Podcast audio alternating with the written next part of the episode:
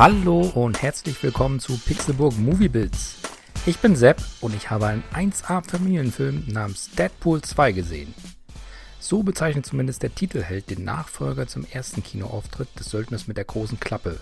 Dieser war ja noch ein Date-Movie und kam pünktlich kurz vor dem Valentinstag raus. Im zweiten Teil muss Wade Wilson, aka Deadpool, mit dem Tod seiner Freundin Vanessa klarkommen. Während einer Nahtoderfahrung im Zuge dieser Bewältigung hat er eine Erleuchtung.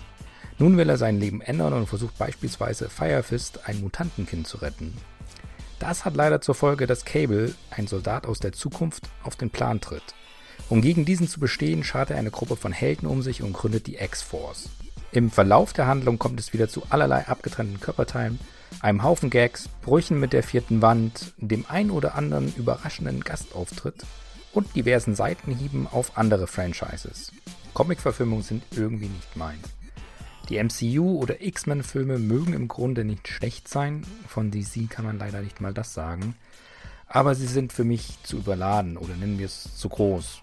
Es geht irgendwie fast immer um die Rettung der Welt oder ein anderes höheres Ziel. Damit die Filme dann aber familienfreundlich bleiben, müssen Spannungen oder ernste Momente immer komisch gebrochen werden. Bei Deadpool ist das irgendwie anders. Der hat zwar auch ernstere Momente, aber ist im Grunde eine Komödie. Und mit einer kleineren, weil älteren Zielgruppe dürfen die Gags auch derber und die Gewalt expliziter sein. Die Story bleibt angenehm klein. Es geht nicht um Weltenzerstörer oder die Rettung des Universums. Und das ist in meinen Augen auch gut so, denn es gibt den Charakteren die Chance, sich nicht so wichtig zu nehmen. Ryan Reynolds hat Bock auf die Rolle. Das merkt man nicht nur den beiden Filmen an, sondern auch der ganzen Promo drumherum. Egal wo er im Kostüm auftaucht, er verkörpert Deadpool. Aber gut, als Mitproduzent sollte er natürlich auch hinter der ganzen Sache stehen. Der Rest des Casts ist aber auch bestens besetzt. Egal ob Josh Brolin als Cable, Sassy Beats als Domino oder Julian Dennison als Firefist. Alle wissen in ihren Rollen zu gefallen.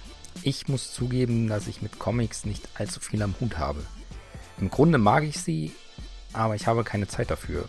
Neben Videospielen, Filmen und Podcasts bleibt einfach keine Gelegenheit mehr, auch noch Comics zu lesen. Darum kann ich nicht einschätzen, wie akkurat Deadpool, die X-Force oder alles drumherum umgesetzt wurde. Aber wie schon der erste Film hat mir auch der zweite sehr, sehr viel Spaß gemacht. Ich mag offenbar Blut und blöde Sprüche, untermalt mit absurd platzierter und trotzdem passender Musik. Man merkt, dass der erste Teil recht erfolgreich war und die Macher nun mehr Mittel hatten. Das hat Deadpool 2 definitiv gut getan so dass er meiner Meinung nach noch besser ist als sein Vorgänger. Deadpool 2 ist einfach unglaublich unterhaltsam und zwar von der ersten Minute bis zu dem Moment, wenn der Kinovorhang sich wieder schließt.